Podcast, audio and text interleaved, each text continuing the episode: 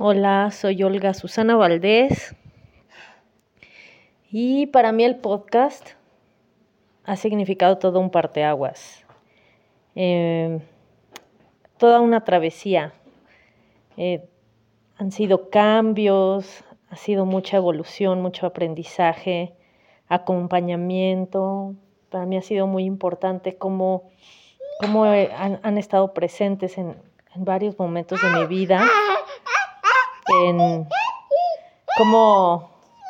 cómo, entran hasta mi casa y las escucho y es como si estuviera, como si estuviera platicando con amigas. Este, les contesto todo el tiempo y me han invitado a pensar mucho, a pensarme. Y pues ha sido todo un descubrimiento, toda una travesía a lo largo de estos años con, con lo que las he escuchado, ha sido también este, pues, conocer nuevas amigas, conocerlas a ustedes, conocer a más mujeres. Han sido relaciones muy entrañables, de mucho crecimiento y de mucho descubrimiento de mí. Y pues esto ha generado toda una evolución y una revolución eh, en mi ser. Y pues estoy muy contenta, ¿no? De, haberlas, de, conocerlas, de seguirlas conociendo, de todo lo que comparten. Eh, me han ayudado muchísimo y pues no solo a mí, sino a muchas más. Y pues nada, estoy contenta de compartir todo lo que ha significado para mí este podcast.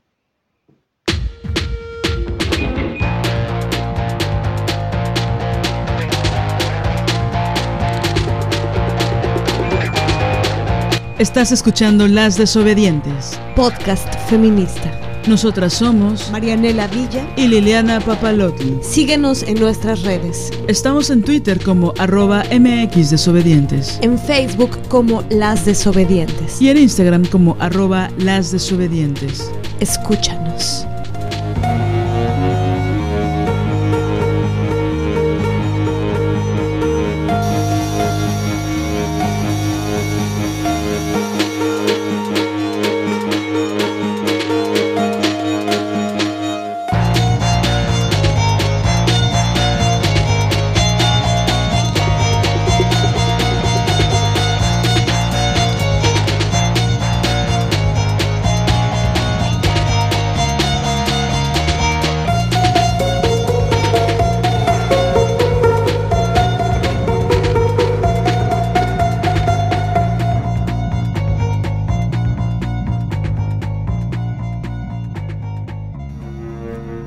Buenos días, tardes, noches, madrugadas. Ya estamos en un episodio más de Las desobedientes.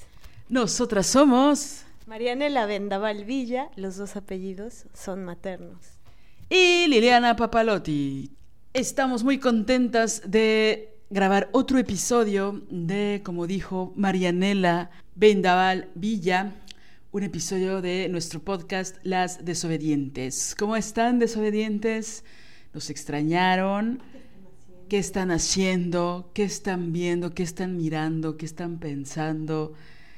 ¿Se pusieron guantes para lavar los trastes? ¿Son de las que se ponen guantes o de las que no se ponen guantes? Es algo muy fuerte eso, ¿eh? es una cosa existencial cabrona. Pones crema después de, de lavar los trastes le pones cloro a la agüita con jabón o no le pones cloro a la agüita con jabón. ¿Cómo están? Yo, yo nunca lavo los trastes. Bueno, pues sí. ¿Cómo están? ¿Cómo están? ¿Cómo están? Oigan, pues acabamos de escuchar al inicio, antes de la, de la introducción musical de la gran Alina Maldonado, escuchamos a Olga Susana con su mensaje súper bello y maravilloso, a dúo con el bebito Pedro, eh, lo cual siempre es muy, muy maravilloso y muchas gracias Olga por tus palabras. Sabemos que ha sido ya un, camino de, ya algunos años, qué fuerte, ¿no? Ya son, ya son años. Entonces, bueno, pues estamos muy contentas. Muchísimas gracias, Olga. Y los años que vienen todavía. ¿Y los años, ¿Y los años que nos quedan? ¿Cómo era? ¿Qué habrá sido de la carrera musical de Gloria Estefan? Bueno, maestra Villa, cálvese. Oigan, me sapeó. Lo bueno es que esquivé. No, no, es cierto. Tuviste el impulso, tuviste el, el, impulso secundariano de sapearme. Y bueno, Arandelo quiere participar también en el podcast. Hace su presencia. Hoy no va a ser su yoga raro, o quién sabe. Oigan, está haciendo mucho frío y lo agradecemos. Al fin, al fin está haciendo frío en la puerta de Veracruz. Hasta suétercito traemos. Y bueno, eh, queremos decirte, Olga, que, que para nosotras es muy importante la relación que tenemos contigo, la relación que hemos ido construyendo las tres. Y hemos aprendido muchísimo de tu valentía, de tu fuerza, todas las las cosas que nos has compartido con respecto a tu rebeldía, con respecto a, a la fuerza que se necesita y a la ética que se necesita para, para alejarnos de ciertos sitios, ¿no? En, diversas eh, o desde diversas perspectivas, pues, en diversos eh, lugares. Y bueno, para, para nosotras conocerte nos, nos ayuda a, estar fuertes también, a, pensar que, que los caminos de, rebeldía y de desobediencia, aunque a veces es difícil sostenerse ante ellos, eh, sin duda nos llevan a un mejor lugar siempre. Y es muy importante eh, en este encuentro contigo eh, tu voz, tu experiencia, lo que nos has compartido ha sido muy importante porque justamente nos hace sentir que, que es bueno el camino que hemos ido eligiendo.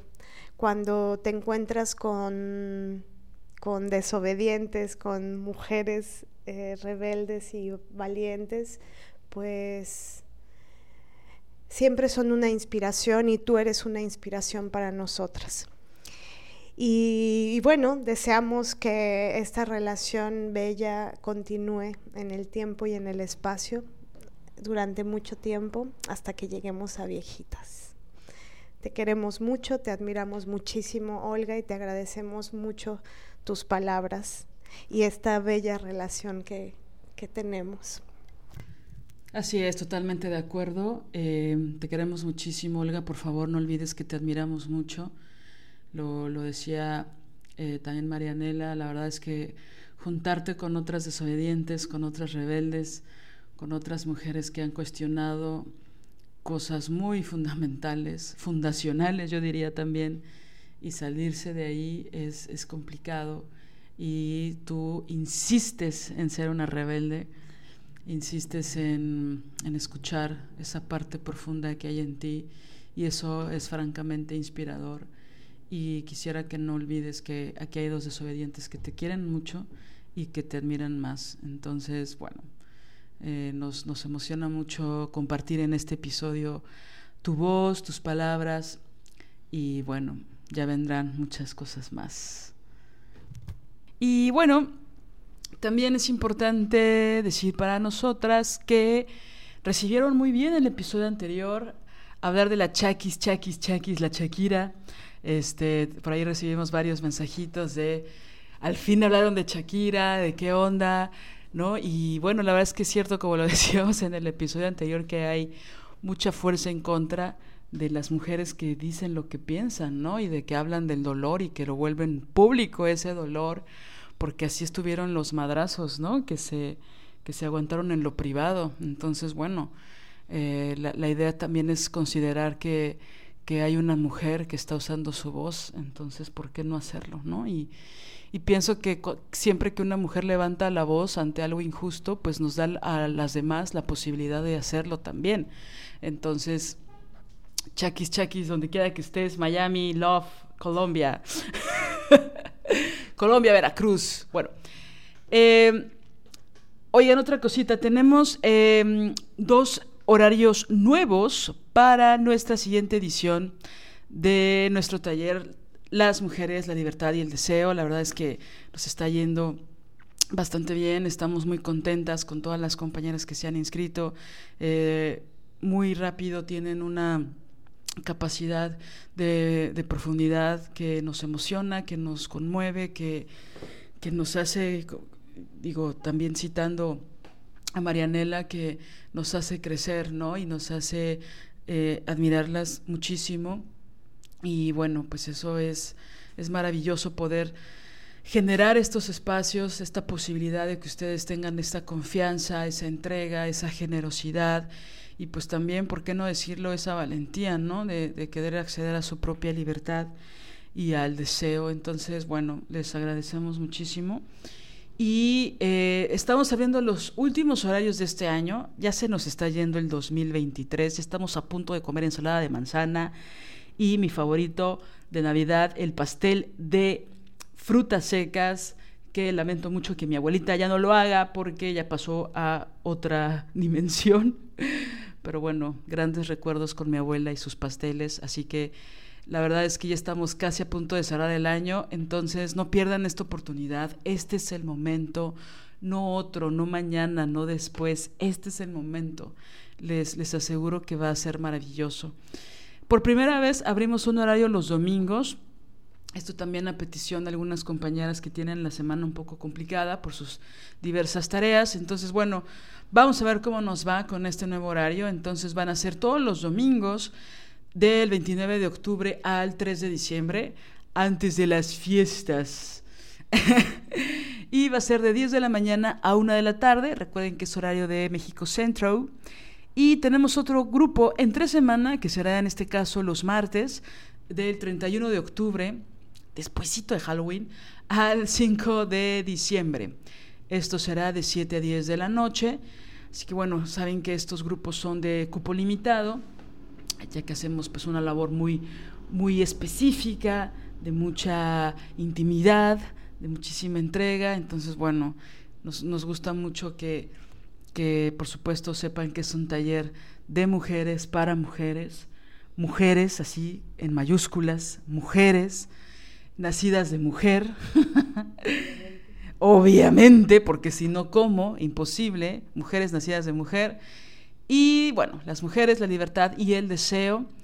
Vamos a analizar cinco películas, vamos a hablar de la valentía, el candor, la disciplina, la tenacidad de muchas mujeres que se abocaron em, a lo que les apasionaba y también cuestionaremos las narrativas de algunas personas que buscan impedir que las mujeres cumplamos con nuestros deseos. Entonces, bueno, este, este, es el momento de hablar justo como regalo, ¿no? Como un regalo propio para iniciar con Tokio, Japón el siguiente año. Así que, bueno, las esperamos. Eh, cualquier duda, cualquier comentario, eh, por favor a las desobedientes colectiva arroba gmail.com Recuerden que siempre tenemos facilidades de pago para las compañeras, entonces, bueno, que eso no sea un, contra, ¿no? Queremos que, que, participes y que nos acompañes en este espacio súper desobediente. También voy a abrir un nuevo grupo de las Ofelias, pero este es hasta el próximo año. Va a ser un grupo que comienza el 13 de enero y termina el 30 de marzo. Este seminario es un poquito de, largo aliento.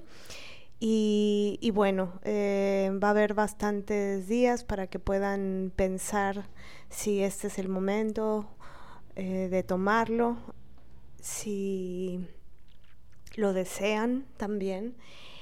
Y bueno, eh, comenzamos en el siguiente año, 13 de marzo, después de todas las fiestas. Ojalá, ojalá se animen. Si lo han estado dudando, tal vez este es el momento preciso.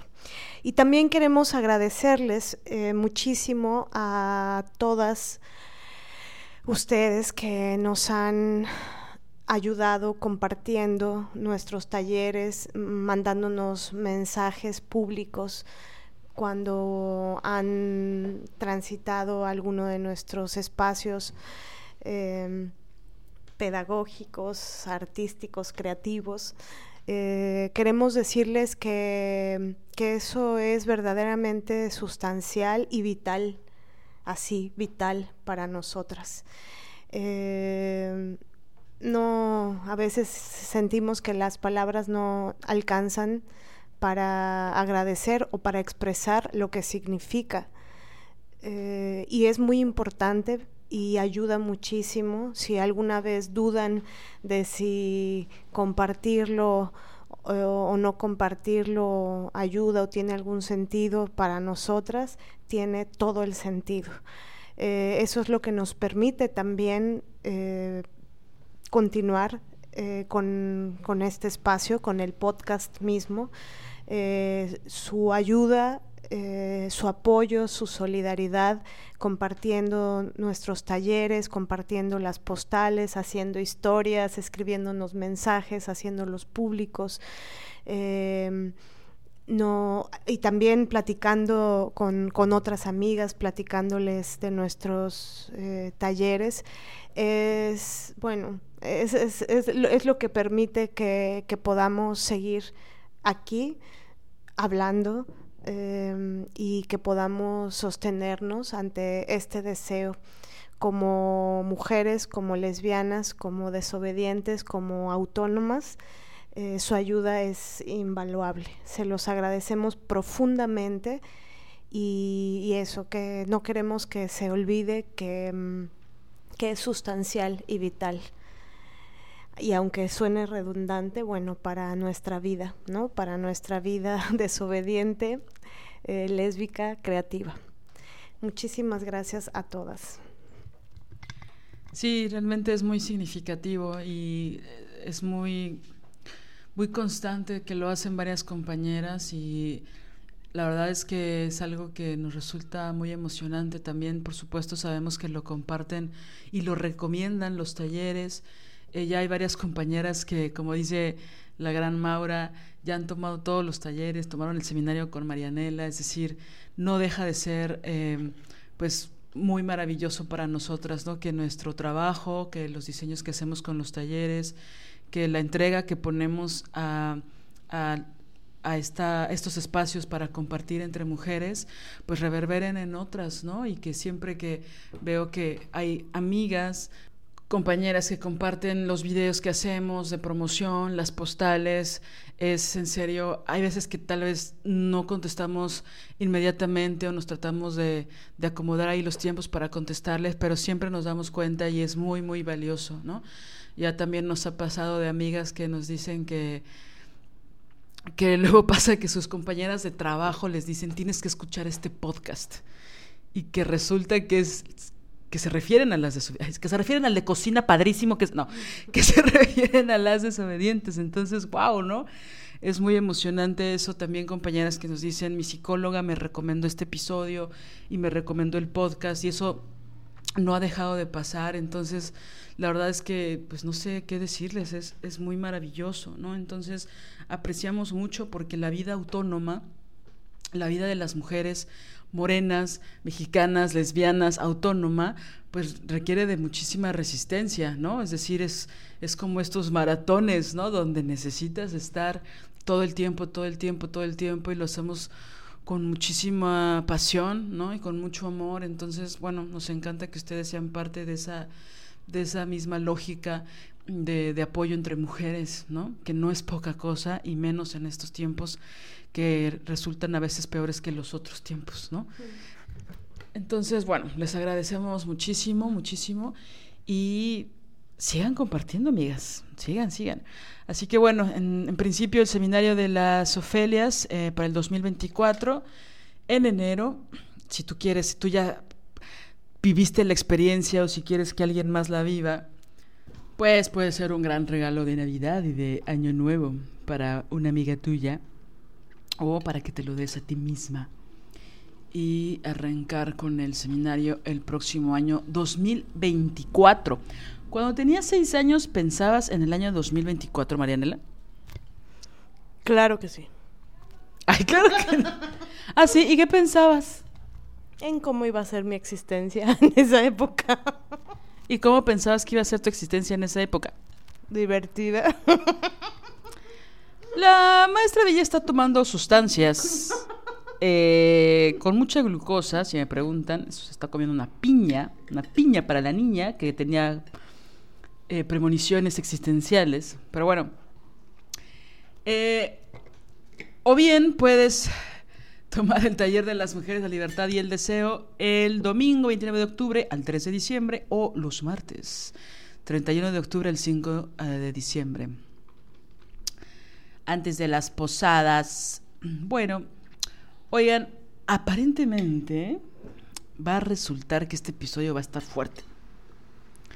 Vamos a hablar de ciertos temas. Mira, hasta se puso el aire cabrón. O sea, el aire se aventó su... aventó su fulgor. Bueno, ¿con qué vamos a arrancar, Villa Vendaval? Vamos a hablar de un tema que en realidad es muy doloroso y nos produce mucha rabia, pero, pero en realidad en algunos casos, de algunas cosas de las que vamos a hablar, esa rabia es producto de ese dolor previo.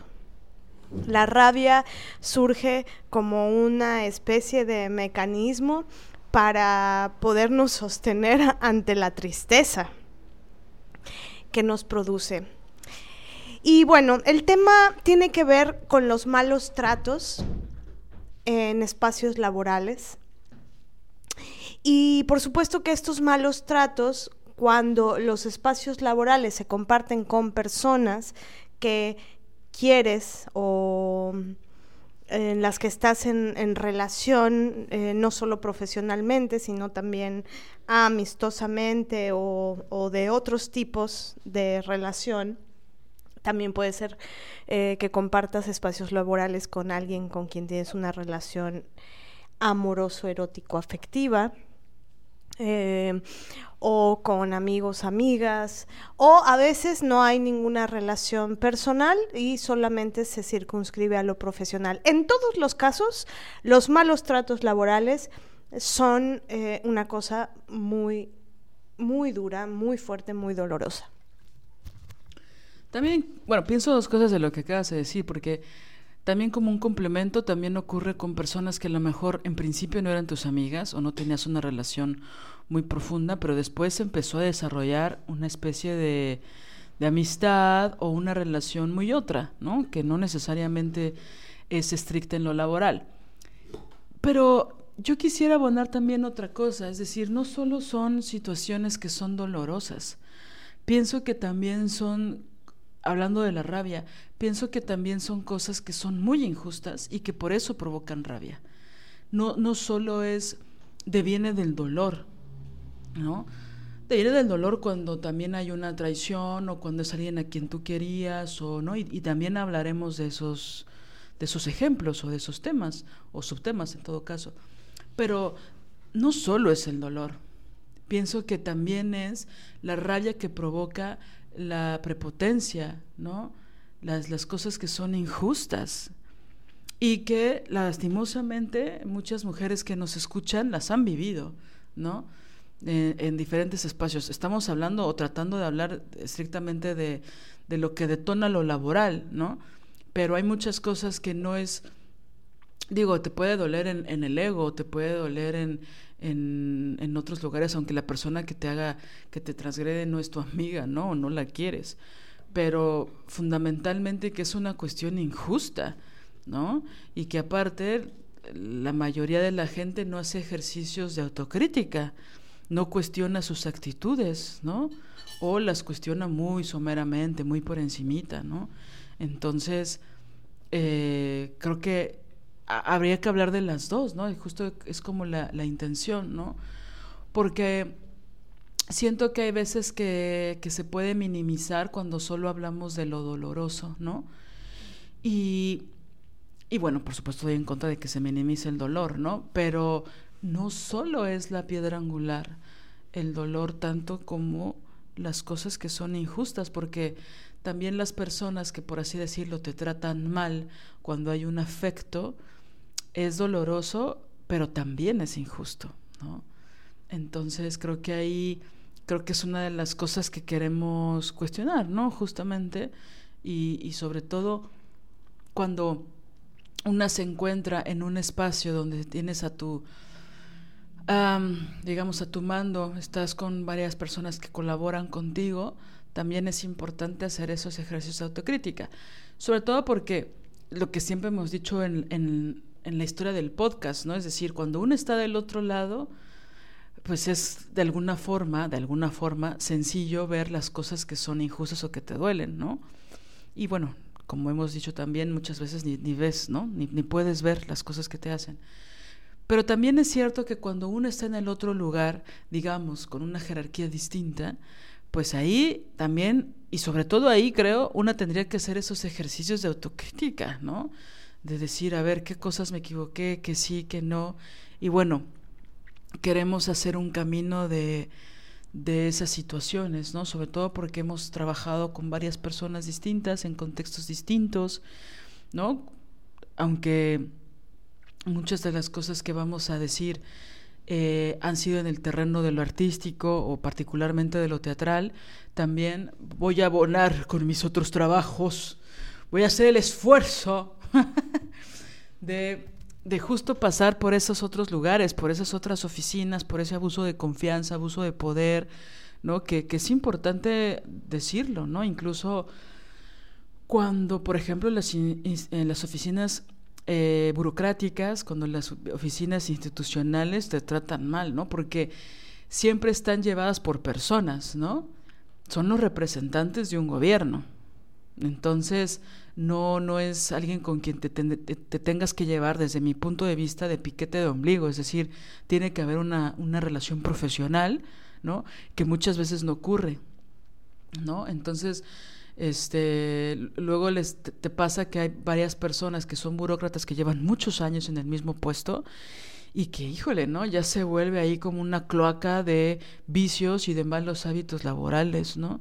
Entonces, bueno, justo queremos como como apalabrar todo esto y, y también decirles qué cosas no son justas, ¿no? Porque creo que pasa como todos los tipos de agresividad o todos los tipos de violencia, que hay algunas que podemos identificar relativamente fácil y hay otras que están tan normalizadas, ¿no? Que incluso se ven como virtudes que es importante cuestionar, ¿no?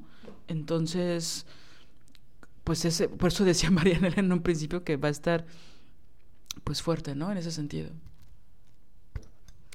Sí, y bueno, eh, tenemos varias eh, palabras que, que, bueno, en este mapa que hicimos para crear este episodio, eh, pues empezamos a, a palabrar, articular.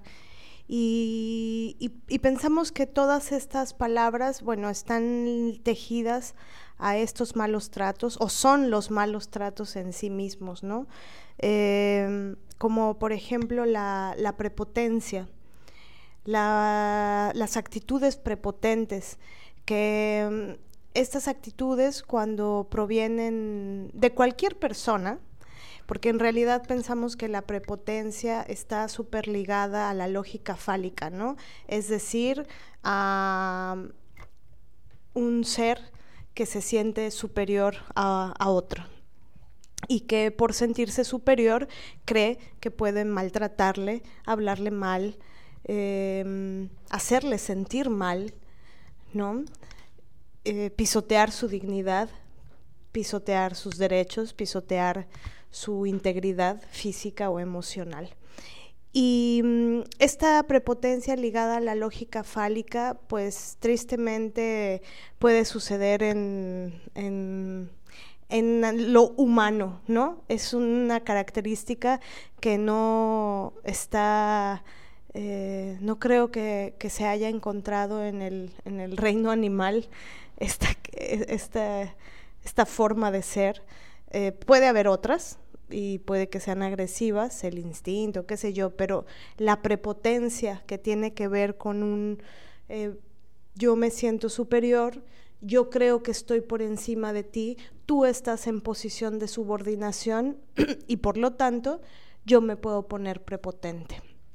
Y está normalizado porque casi se podría pensar o en muchos lugares se visibiliza así como que si eres jefe, para ser un buen jefe o una buena jefa, tienes que ser prepotente. Para lograr construir que los otros em, te autoricen, tienes que ser prepotente. Para lograr que los otros te respeten, tienes que ser prepotente. Pero pensamos que esto es muy de la vieja escuela en realidad. Es como una actitud que en pleno siglo XXI, eh, no sé, eh, es algo que ya... Eh, yo al menos lo visualizo como caduco, ¿no? Incluso eh, me acuerdo eh, cuando estaba en la escuela de teatro, que esto ya tiene, este, ¿qué? Unos 13, 14 años, o sea, ya un, un rato, más de una década, pero es decir, aunque es hace mucho, teníamos un maestro en particular que él, eh, eh, había una clase en donde nos metían a, los de escenografía con los de actuación, ¿no? A las dos carreras nos metían a tomar esta clase. Y este maestro era muy pues papanatas, ¿no? Este eh, no era nada, nada ni profundo, ni complejizaba, este es como de estos maestros que nadie toma en serio pero porque él tampoco se ponía un poco, no sé cómo decirlo, a la altura del rigor de lo que una licenciatura y alumnos, alumnas de dos carreras eh, requerían, ¿no? Este, pero era, era, bien curioso porque como que no, no, no preparaba sus clases o sus clases eran muy endebles y a la vez era muy autoritario. Y, de pronto hacíamos cosas que, bueno, igual no estaban del todo bien, este, eh, pero, por ejemplo, una vez en particular, recuerdo mucho esto, ¿no? Que estaba, se permitía antes fumar en, las, en los salones y en medio de la clase, en un receso, estábamos todo el mundo en la ventana fumando. Y él llegó y empezó a gritar este, con mucha prepotencia, y, pero gritaba y casi que saltaba, ¿no? Pero justamente como él mismo había creado, pues como todo un proceso de desautorización, de desautorizarse por sus propias actitudes, pues que no eran em, profundas, ¿no? Su, su clase no, no no estaba bien, entonces él como que quería compensar todo lo que, lo que él mismo no hacía con actitudes prepotentes.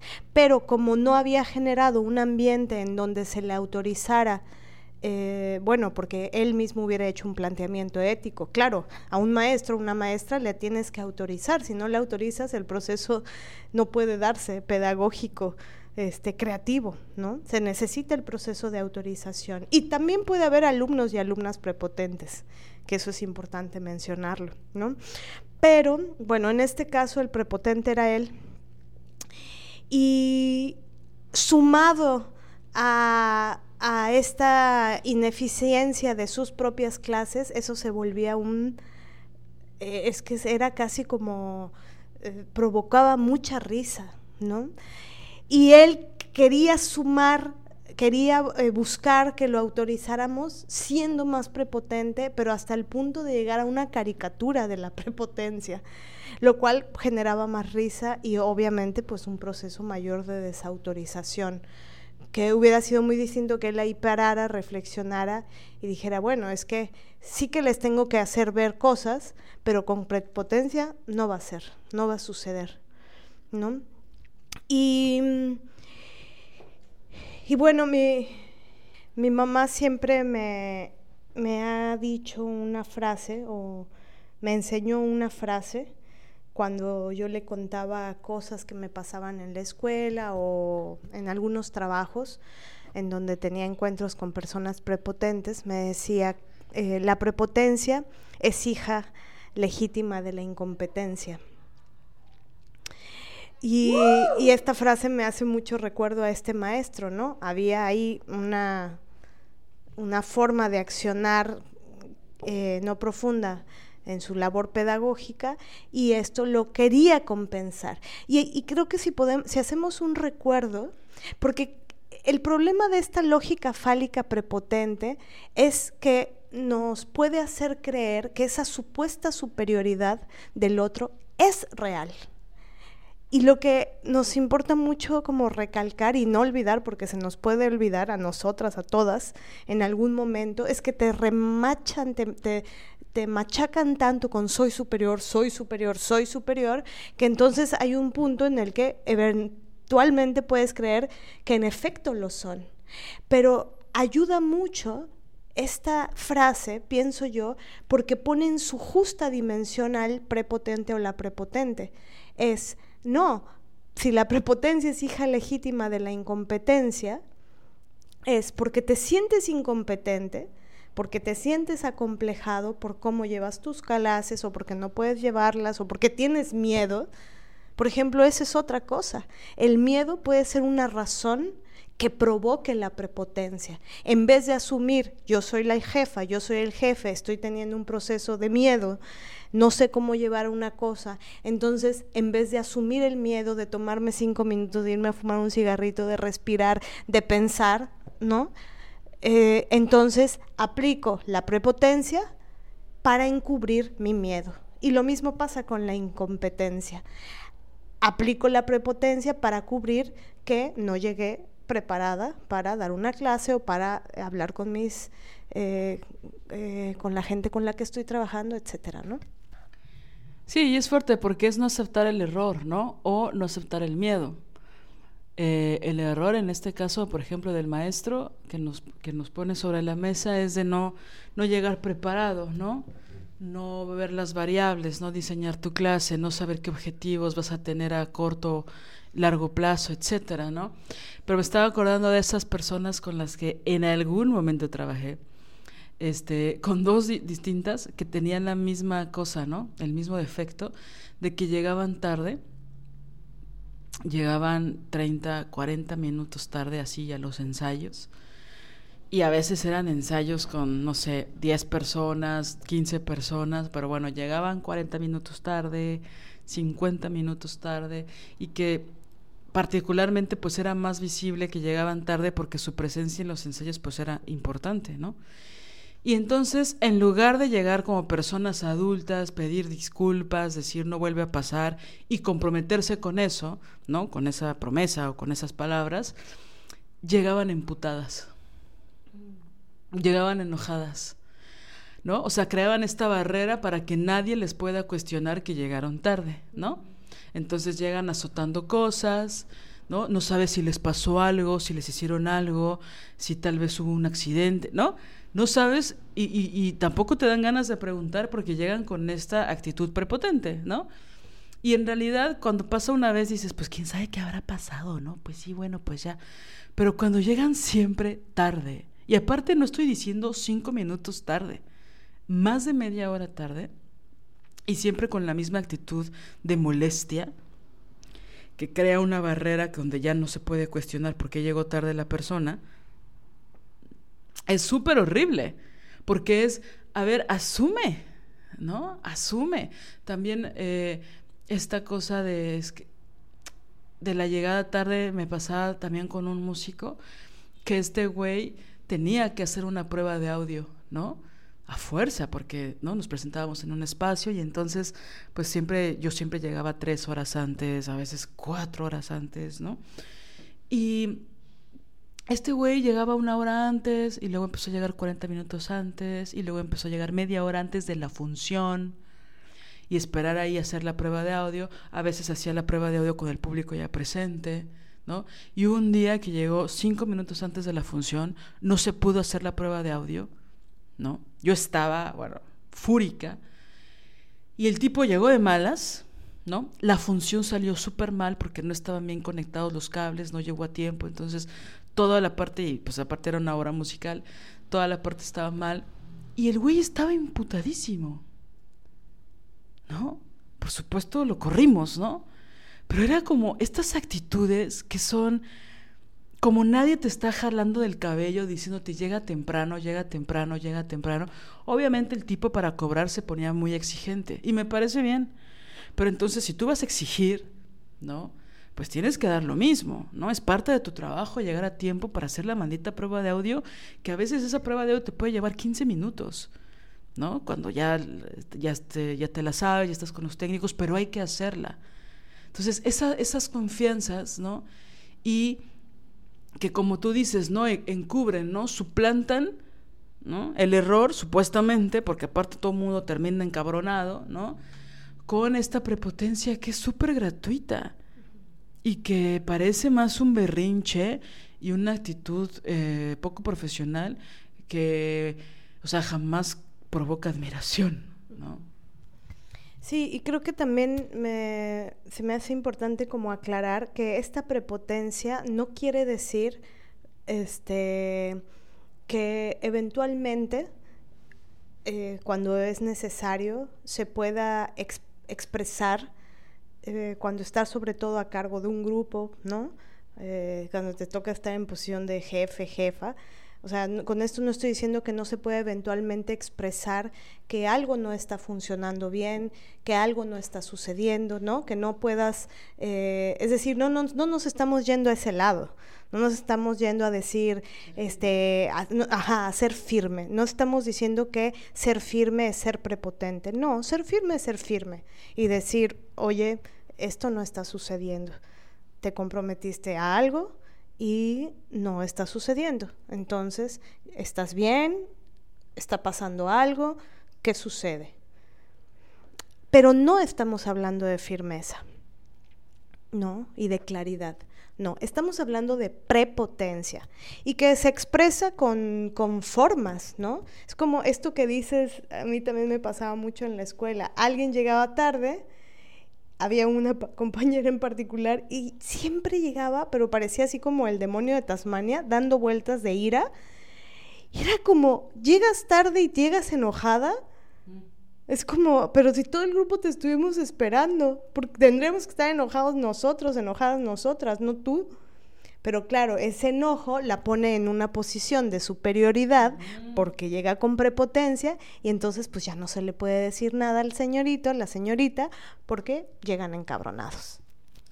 Pero aparte es fuerte porque en esos momentos en que dices, no, hay que enfrentar ya el problema, eh, se pueden poner más agresivas esas personas. ¿Sabes? O sea, es muy fuerte esa, esa, esa forma de no afrontar las propias chingaderas o los propios miedos, o no, porque entiendo que en, ciudades, en ciertas ciudades puede ser muy caótico llegar, ¿no? Pero eso ya lo sabemos. O sea, a mí me molesta como, y bueno, no sé si también tiene que ver con mi formación, ¿no? De o con mi deformación, no, con mi formación que era como, lo que pasa es que había tránsito, lo que pasa es que no sé qué, y es como, es que eso ya lo sabes, o sea, vives en esta ciudad, ¿no?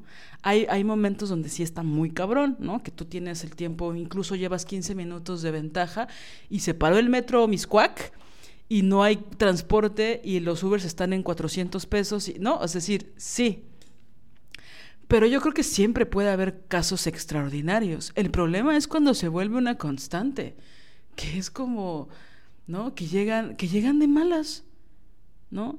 Ahorita me hiciste recordar que tenía un compañero en la escuela que el idiota siempre, aparte de que no se sabía sus textos nunca, este siempre llegaba tarde. Pero el idiota contaba anécdotas que eran divertidas, ¿no? Llegaba pidiendo disculpas, a veces llegaba con café para todas y todos, y llegaba diciendo una anécdota así súper imposible, ¿no? Y entonces le decíamos, bueno, ahora cada vez que llegues tarde vas a encontrar otro y nos tienes que convencer, ¿no? Entonces ya se empezaba a poner algo divertido, ¿no? Era como, bueno, al menos que haga esto, ¿no? Este, pero bueno, lo que quería decir en un primer lugar es, es esto, ¿no? De cómo también cuando enfrentas la cosa de, oye, ya está pasando esto, y pues mira, estás retrasando el trabajo de varias personas y tal. Se pueden poner en una actitud eh, súper déspota también, ¿no? Y súper agresiva y súper como, wow, nada más te estoy diciendo eso porque a mí me choca esperar, o sea, es, es una de las cosas que, ¿no? Que a mí no me gusta, ¿no? Y sobre todo porque yo no me pongo así a los cinco minutos, o sea, es gente que, que llega muy tarde, ¿no? Entonces es como, ¿por qué crees que tenemos que estarte esperando, ¿no? O sea, ¿por qué te das ese, ese derecho, ¿no? Ahora, bueno, alrededor del tema de la puntualidad también pueden haber un montón de cosas, ¿no? Es decir, que también puede suceder que eh, alguien sea muy puntual, que sea como su característica de profesionalismo, ¿no? Mi profesionalismo está en que yo llego a la hora, pero llegan a la hora y no llegan con el trabajo que había que hacer. Llegan a la hora y eh, el informe que tenían que haber entregado no lo entregan. Llegan a la hora y, y, que estas personas yo he observado que luego son muy, ajá, latiguean a quienes no llegan tarde. ¿de? Llegaste, no sé si siempre son como que los que están dos minutos antes. Dos minutos antes ya te están mandando el WhatsApp de, este, ya estoy aquí. ¿No? Dos minutos antes, o, sea, pareciera que, que, se apuran para, para decir, yo llegué, yo llegué, yo llegué, yo soy la que llega ah, más, la que llega más, más, más temprano. Y es como, ok, llegaste, pero no trajiste el informe, llegaste, pero el trabajo que había que entregar ayer no lo entregaste, llegaste y le estás armando pedo a tu compañero o a tu compañera porque llegó cinco, diez minutos después, pero él sí entregó el informe, ella sí entregó el informe y tú no lo entregaste, güey. Entonces también ahí es curioso, ¿no? Y se pueden poner prepotentes con su como soy súper puntual. Pero llegué temprano, ¿no? Ajá, me pongo prepotente, este, por supuesto que castigo a los que llegaron un poco tarde, este, luego echan hasta sermones de, y a la hora de la hora, a la hora que hay que ponerse a ver, bueno, a ver el trabajo que había que hacer en casa, resulta que esta persona no lo trajo. ¿No? Entonces, también ahí esos mecanismos son curiosos. Sí, porque también superponen la llegada temprano en comparación con el trabajo que hay que hacer. ¿No? Es decir, sí, sí, sí, sí, sí reconozco esa parte como que se vuelven policías de la, de la llegada temprano, ¿no? Pero no trabajan, ¿no? No, no están ahí. O justo esto que dices, ¿no? De que hay otras personas que, que pueden llegar un poco tarde o que no sé qué, que están más relajadas con el tiempo, pero traen escrita la escena completa, ¿no? O la traen súper trabajada, o ya pensaron cuatro cosas para resolver no sé qué otra cosa, este, ¿no? Y que ahí es como, bueno, llegó diez minutos tarde, pero trae toda la tarea hecha, trae toda la chamba hecha, ¿no? O luego también, eh, bueno, esto se, se da más en, en, espacios teatrales, digamos, este, en otros trabajos supongo que tal vez no tan así, o igual y sí, pero está la llegada temprano, ¿no? Llegan temprano, pero se echa chacota 40 minutos. Ah. El cafecito, la galletita, la tortita, la chelita, el no sé qué, los cacahuatitos, ta, ta, ta, ta, ta, ta, ta. Y es como, y entonces tú dices, bueno, yo tengo que ir a apagar la luz y este grupo siempre empieza 40, 50 minutos después porque primero se echan una chela, entonces voy a ir a apagar mi pinche luz, este, y llego 20 minutos tarde, pero ellos van a seguir ahí y aunque llegues, tú te tienes que chutar mientras se acaban su chela antes de ponerte a ensayar. Entonces, es como... Y luego incluso ahí te pueden reclamar con prepotencia. Pues es que no llegaste temprano. ¿Para qué quieres que llegue temprano si echan chacotas 50 minutos? Eso preguntaría yo. ¿No? Sí, sí, sí. E, eso me recordó mucho el, cliché de las oficinas también este, burocráticas, ¿no? Que abren la oficina a público, por así decirlo, a las 9 de la mañana, pero un poco para que llegaste a las 9, porque están comprando la guajolota, están comprando la torta, están desayunando, ¿no? Es decir, creo que esos rigores en las oficinas tendrían que ser más empresariales, ¿no? Porque las institucionales sí son como eh, vengo a no, llegué a las ocho y media, aunque abren a las nueve para dejar mis, mis documentos. Y pues la que la encargada o el encargado está echando novia, están platicando, están en la sala así como de empleados, este, ¿no? Eso a mí me ha pasado un buen de veces, que es como... Mm, y, y, aparte, como que hay una cosa de que ni les puedes reclamar porque no vaya a ser que hagan perdedizo el expediente o que tus o que entraron las, los papeles pero se perdieron las fotos o este, ¿sabes? ¿No? Y entonces te puedes poner firme y así, pero hay una cosa como de, ¿no? Salvo algunas excepciones que he hecho ciertos trámites que hasta me piden disculpas porque se tardaron tres minutos, que digo, órale, wow. Pero también hay como esta cosa muy de exacto, ¿no? Los cacahuatitos, los no sé qué, los no sé cuánto, o qué creen que pasó ayer, ¿no? El chisme, el tal, la anécdota. Y es como, fíjate que eh, yo trabajé en, un teatro muchos años y pasaba mucho eso, pero creo que yo supe como, bueno, también por el tipo de actividad que yo hacía, como que supe cómo esquivar eso porque me ponía a hacer otras cosas. Entonces ya sabía que iba a pasar todo eso y, a veces pues era medio, medio, divertido y así, pero yo mientras hacía otras cosas. Entonces eso como que facilitaba la cosa. También es cierto que a veces se necesitan eh, en ciertos momentos de mucho estrés como estos espacios, ¿no? Pero el problema es cuando se vuelve ya una mecánica de siempre, ¿no? donde ya todo, todas las veces que te ves para trabajar hay todo un preámbulo de una hora para este, hacer cualquier otra cosa que no sea la chamba, ¿no? Entonces se vuelve un poco frustrante, sobre todo cuando a mí algo que me molestaba era que a veces las mismas personas que llegaban muy tarde eran las primeras que se tenían que ir, ¿no? Entonces era como, ah, o sea, estuviste 40 minutos, ¿no? O sea, no estuviste tiempo que, ¿no? Eran tres, cuatro horas de ensayo y entonces, ¿no? Y que eso en las oficinas se vuelve bien cabrón, porque ahí hay una manipulación muy cabrona, ¿no? Eh, que, que no ha este, evolucionado, ¿no? Ahorita que decías esto de la vieja guardia, cuando pienso en la gente prepotente en los trabajos, siempre me imagino un dinosaurio, ¿no? Un priista de los 50, este, siendo déspota, eh, hablándote mal, metiéndose con tu cuerpo, ¿no? Eh, metiéndose con tu vida privada, metiéndose con tus, con tus defectos, eh, minimizando tus virtudes, ¿no? Esto también pasa mucho en, en los trabajos, ¿no? Eh, y donde el pago de horas extras está mal visto tanto como este en ciertos ámbitos no pagar impuestos, ¿no? Entonces tú no puedes hacer un reclamo, ¿no? Tú no puedes decir, bueno, pero este día nos va a pagar triple, ¿no? Porque es, es, día festivo, nos va a pagar doble, ¿no? Pero aparte como es domingo, es la prima dominical, más aparte es doble porque es festivo.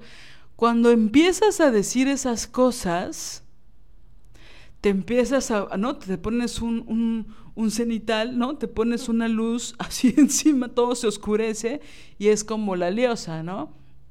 Cuando empiezas a hablar de, bueno, tal vez esto no es tan justo, tal vez deberíamos de cambiar los reglamentos, los lineamientos, te empiezas a volver como, ¿no? La persona que, que hay que correr a la menor este, oportunidad, ¿no? Entonces, eh, y lo peor, algo que a mí me ha molestado mucho, lo he dicho en otras ocasiones, es, son estas personas que se ponen la camiseta, en el sentido de cuando eh, defienden los principios o las riquezas de personas que ni conocen. O de, de, empresas culeras, pues, transnacionales, este... Sí. sí, sí, a eso me refería, ¿no? Que, que es esta cosa como, por ejemplo, los jefes pueden decir cosas como, bueno, esto nos está ayudando mucho, ¿no? O sea, que tú te quedes cuatro o cinco horas más de tu jornada laboral sin paga nos ayuda mucho. ¿A quién ayuda mucho? Ajá, si no es al jefe, ¿no? Y el jefe cuando es, cuando literal recibe el dinero directamente, pero si es un supervisor que tampoco lo hace, porque en muchos trabajos hacen que todos los empleados, las empleadas, eh, no cobran las horas extras, pero los supervisores que los obligan a hacer esas horas extras sin pago, sí cobran una comisión. Entonces es muy cabrón eso porque no nos estás ayudando. Y empieza como el chantaje sentimental de mucha gente quisiera este trabajo, ¿no? Deberías de agradecer. Se te está pidiendo dos horas nada más sobre la jornada. Nunca te pedimos nada, tienes tus dos días de descanso, ¿no? Porque aparte en México, por ley, eh, tienes que o, o, puedes trabajar hasta 48 horas semanales, lo cual implica seis días a la semana, ocho horas. Entonces, en muchos trabajos te la hacen cansada y te dejan trabajar, te hacen el favor, según ellos, de dejarte trabajar 40 horas y por cualquier cosita te, te, dicen, bueno, si no te gusta, puedes trabajar 8 horas más, ¿no? Porque por ley lo podemos hacer. Y no son pagadas extras, porque pues por ley tu salario está limitado a las 48 horas, ¿no? Entonces está cabrón, porque cuando se empieza a ver, hay, en, en los países de Latinoamérica hay tanta, tanta, tanta, pero tanta demanda que no hay problema, entre comillas, y según estos lineamientos este, liberales y ojetes, que te corran porque hay un chingo de gente que necesita el trabajo. Entonces es fuerte esto cuando tus mismos compañeros, tus mismas compañeras se ponen esa camiseta y lo ven como una virtud, ¿no? Como, pues yo sí me voy a quedar, pues yo sí amo mi empresa, pues yo sí voy a hacer lo que, lo que mi empresa requiera. Pues yo sí, o sea, eso de, de, pensar que tu familia son tus compañeros de trabajo o que es tu casa o estas mentiras que te dicen para explotarte, me molestan mucho. No solo que los tipos y las tipas lo digan cuando son jefes, porque aparte todo es mentira y es parte de, ¿no? del chantaje para explotarte. Pero cuando tus demás compañeros entran en esa misma lógica, me molesta mucho, porque es no te estás dando cuenta de que te están explotando, ¿no? Y aparte eres policía de las demás personas que no queremos que nos exploten, ¿no? Entonces es muy típico que en las oficinas empiezan a correr estos chismes, ¿no? Y estas palabras este, que no dijiste y eh, depende de cómo le caes o no a, a, ciertas personas, es decir, y aparte de todo no se quedó, o se quedó de malas, o refunfuñó, o comentó el mal chiste de hacer un sindicato, o se le ocurrió decir en broma lo de una huelga, o, ¿no? Y entonces todo eso es como un sistema donde todos se vuelven policías de todos en una oficina, y entonces las tensiones y el estrés en esos espacios de trabajo son muy terribles porque entonces tienes que estar como con tu sonrisa todo el tiempo, ser súper sumisa, este, ser súper complaciente, no quejarte, porque la puerta está muy grande y te puedes ir en el momento en que tú quieras. Sí, y ahí se activan muchas veces estas actitudes eh, prepotentes y agresivas, ¿no? Y que empiezan con frases que pensamos que es bien importante reconocer, ¿no? O sea, si te dicen como bueno, si tú no lo quieres, hay mil allá afuera ¿eh? que lo quieren. Eso es prepotencia y eso es eh, agresividad sin duda alguna. Y por supuesto que eh, te, es un mecanismo de control, de coacción, ¿no? ¿Por qué? Porque te amenazan. Amenazan diciéndote, si no aceptas estos malos tratos, si no aceptas esta agresividad y si no aceptas y te soplas con una sonrisa mi puta prepotencia, entonces mira, te voy a correr y tú necesitas el dinero, ¿eh? Tú tienes familia y ahí hay gente que la necesita también y van a venir corriendo y se van y van a aguantar mi prepotencia. Entonces, ¿qué quieres?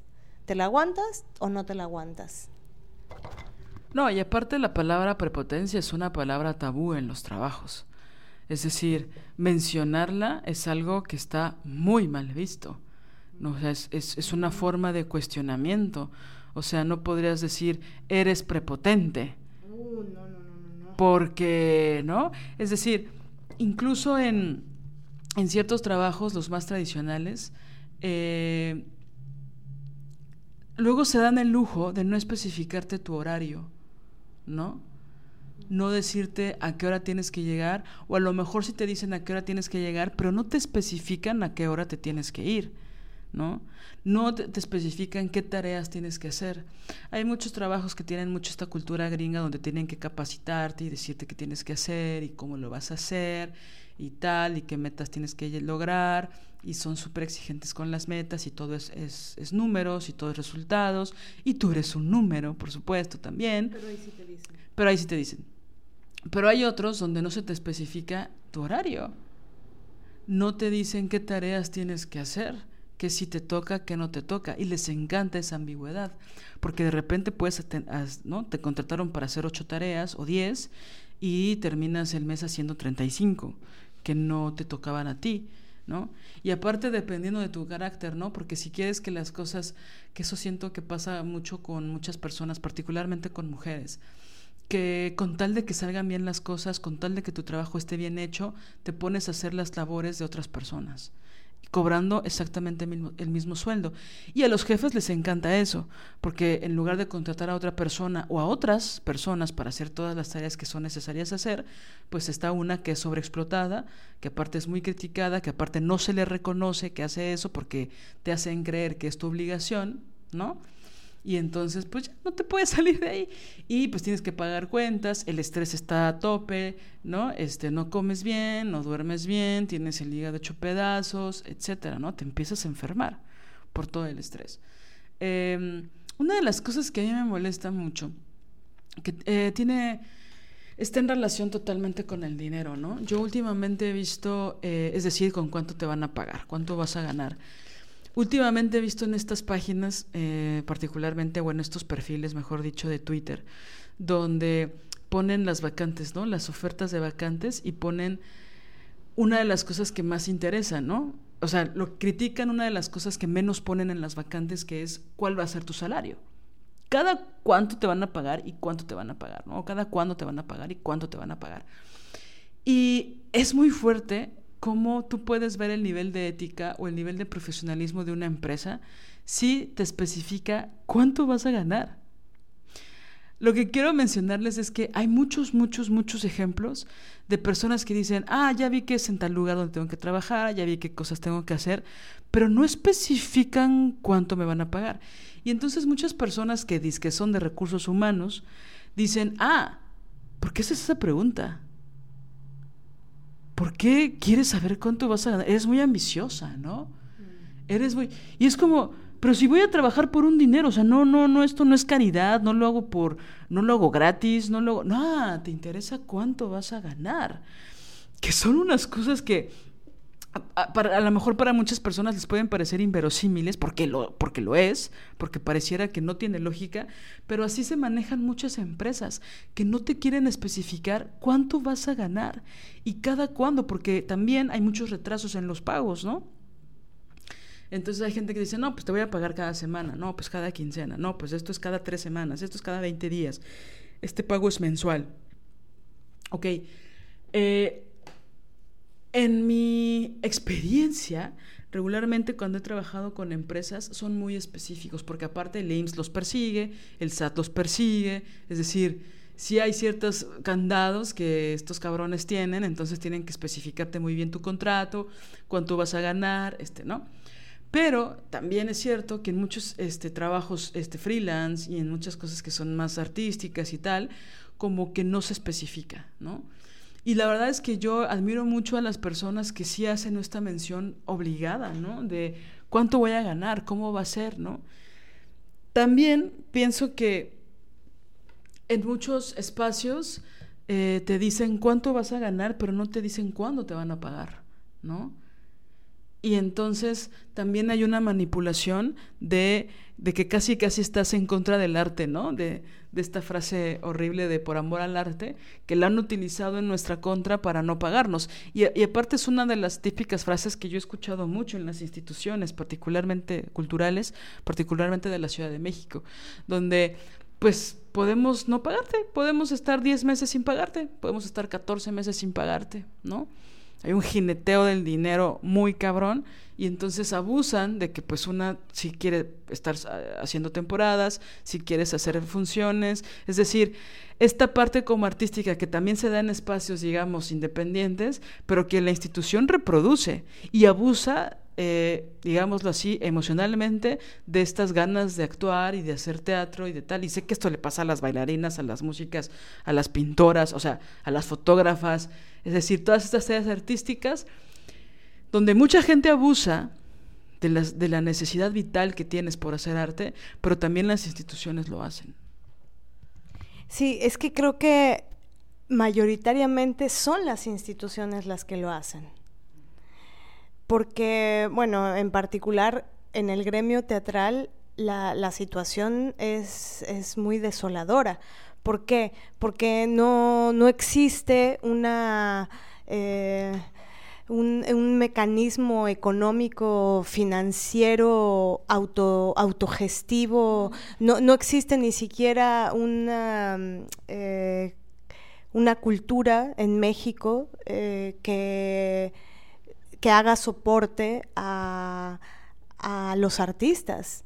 ¿no? Es decir, no, no hay creación de públicos, este no se crean programas desde las instituciones para que las personas se enteren que existen lugares en donde pueden ver teatro, donde pueden ver teatro a bajo costo, en donde eh, pueden tener acercamientos a, a actividades culturales importantísimas. Entonces, este desinterés de los gobiernos por la cultura eh, generan un estado de precariedad y de desolación muy rudo en el ámbito teatral. Entonces, hacer teatro de manera autónoma y autogestiva, un poco eh, en, algunos momentos, o hasta que logras bajar un financiamiento, eh, pues no es que lo hagas por amor al arte, pero sí tienes que hacer una especie de inversión de tiempo en lo que logras bajar determinado financiamiento.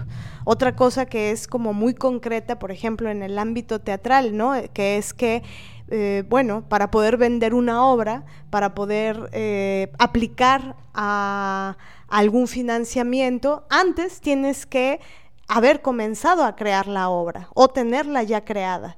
Entonces, ese trabajo previo de creación eh, es un trabajo que, bueno, que, por eso le, llamo yo como que es una inversión, ¿no? Inviertes eh, un tiempo eh, y por supuesto inviertes con tu fuerza de trabajo creando para después y eventualmente poder vender esa obra.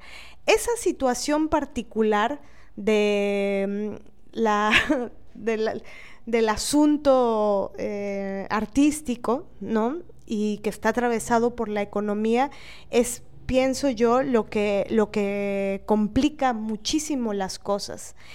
Y como esa situación se da así, porque claro, cuando tú vas a un trabajo, trabajas un mes y a final de mes recibes ese sueldo. En una obra de teatro, bueno, trabajas, si estás en una producción, en una buena producción, en una eh, compañía con determinada producción, trabajas uno, dos meses, tres, y eventualmente después de esos tres meses o de ese mes o esos dos meses te pagan. Pero esto sí es una buena producción. Con, buena no me refiero a buena, me refiero a con una producción decente, digna, que tenga, que tenga dinero, que tenga financiamiento, ¿no?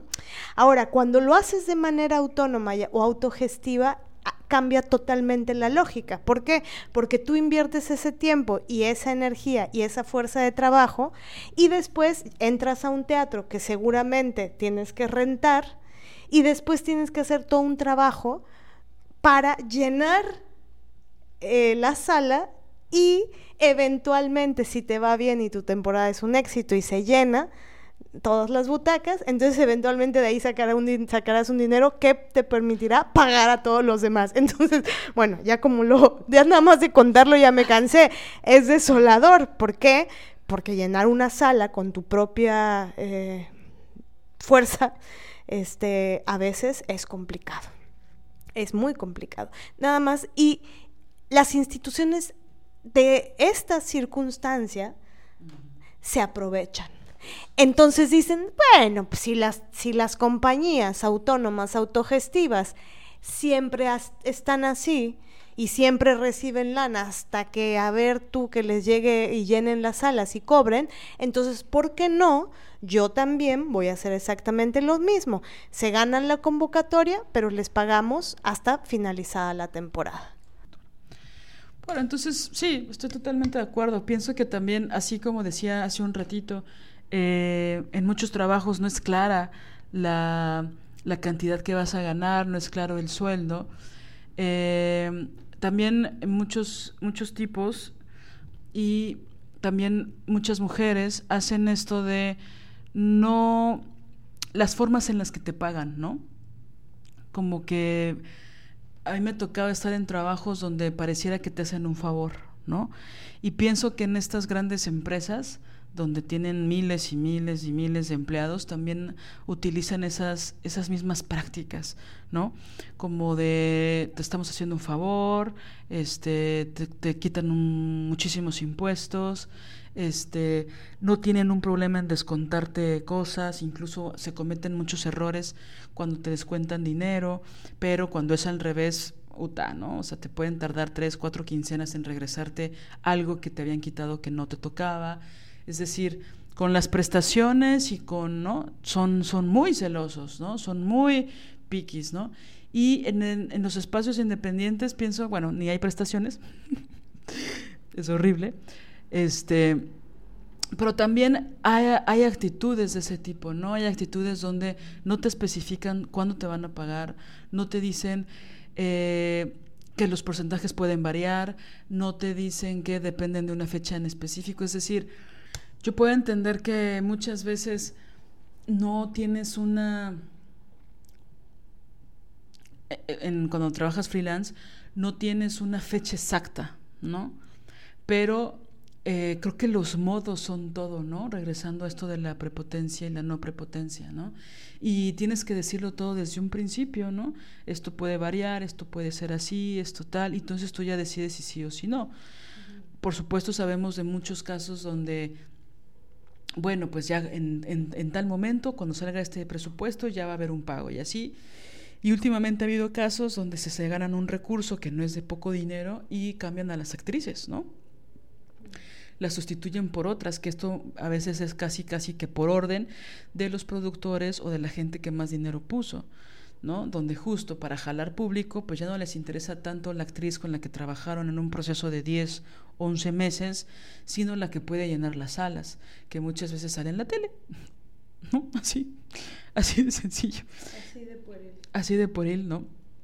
Este, y que bueno, sin duda, eh, las maneras, ¿no? Las formas, eh, yo he escuchado cosas muy terribles, ¿no? Eh, discusiones, ¿no? De cómo a veces sí se decide pagarle más a, unos artistas que a otros, que a veces también puede ser por una cuestión de amiguismo, de cuatachismo o de por relaciones muy subjetivas, ¿no? De, de lo que puede ser el arte o no, ¿no? Eso yo lo he visto en ciertos festivales, ¿no? Donde a ciertas personas se les paga más y a otras no se les paga de la misma forma, aunque la trayectoria sea la misma, al menos en tiempo, ¿no? Entonces los cuatachismos ahí son raros y que por supuesto sé que se reproducen mucho en las oficinas culturales, ¿no? En cierto estado, del cual no voy a hablar ahorita, pero que está entre Veracruz y la Ciudad de México, que tiene ciudades como Cholula. de repente este pasa, pero yo sé que esto pasa en todo el país y en todas partes las en todas las en todas las partes del mundo.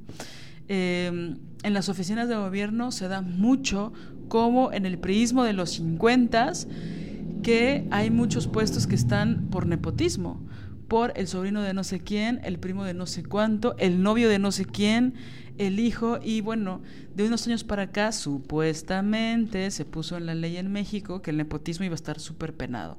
Y sí, ha sido penado para muchos puestos que son de bajos ingresos y que no son tan relevantes, pero en puestos ejecutivos, en puestos donde hay más dinero, pues se sigue reproduciendo eso, ¿no? O sea, donde las nóminas pueden estar el mismo apellido N veces, ¿no?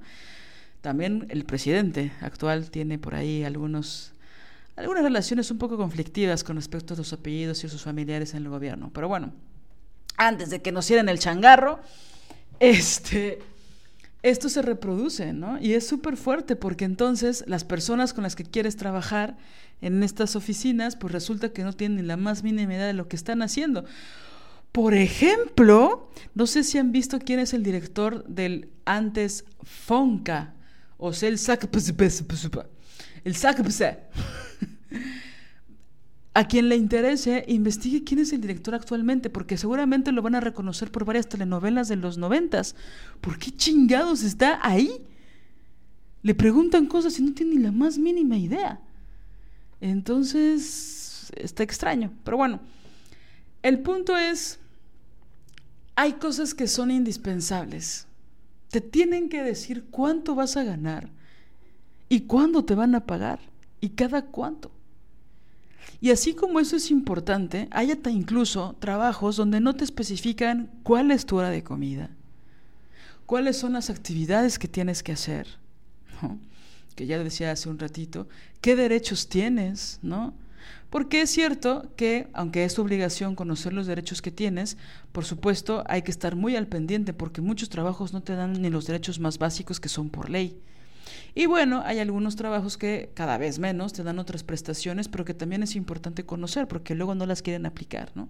Pero bueno, te tienen que decir cuándo tienes que ir a trabajar, cuánto te van a pagar, eh, cuáles son las horas específicas, ¿no? Eso se da también mucho en los espacios donde no hay un contrato firmado, lo cual es terrible, ¿no? Siempre debiera por lo menos haber un acuerdo firmado que no alcanza el estatuto legal de, de contrato, pero al menos que haya un acuerdo por escrito, porque si no, no te establecen qué horas vas a trabajar o qué días vas a trabajar, ¿no? Entonces hay muchas cosas que, ¿no? Que se supone que te van a dar tus viáticos, pero no te dan los viáticos, pero te lo ponen en el sueldo, pero ya después no te salieron las cuentas, pero, ¿no?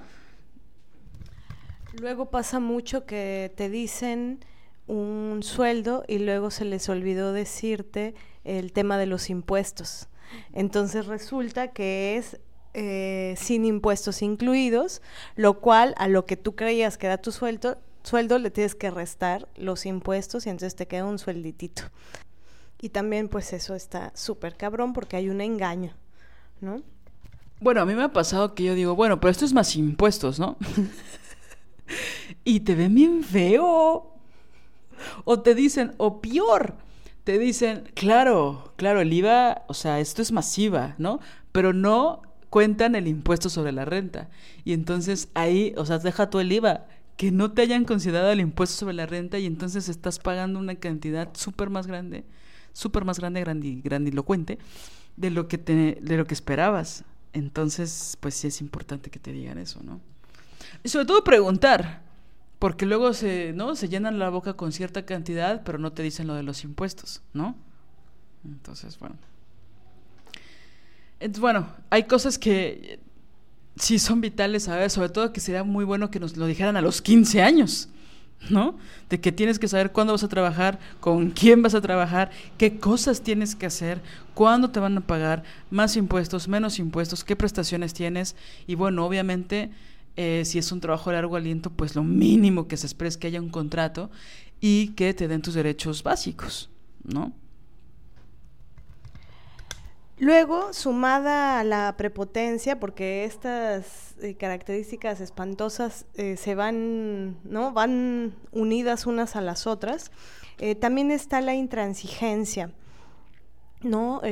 por ejemplo, cuando el jefe o la jefa te prohíbe de manera a veces hasta grosera, hostil, prepotente, te prohíbe hacer ciertas cosas que él sí hace o que ella sí hace. ¿No? Una vez en un trabajo eh, estábamos en una camioneta, eh, eran las 7 de la mañana, íbamos a una gira. Eh, nosotras fuimos espectadoras de, esto que sucedió, pero estaban unos trabajadores comiéndose una tortita, ¿no? Algo y la jefa se subió a la camioneta con muchísima hostilidad. Eh, le dijo al, al, chofer de la camioneta, le dijo, ya vámonos.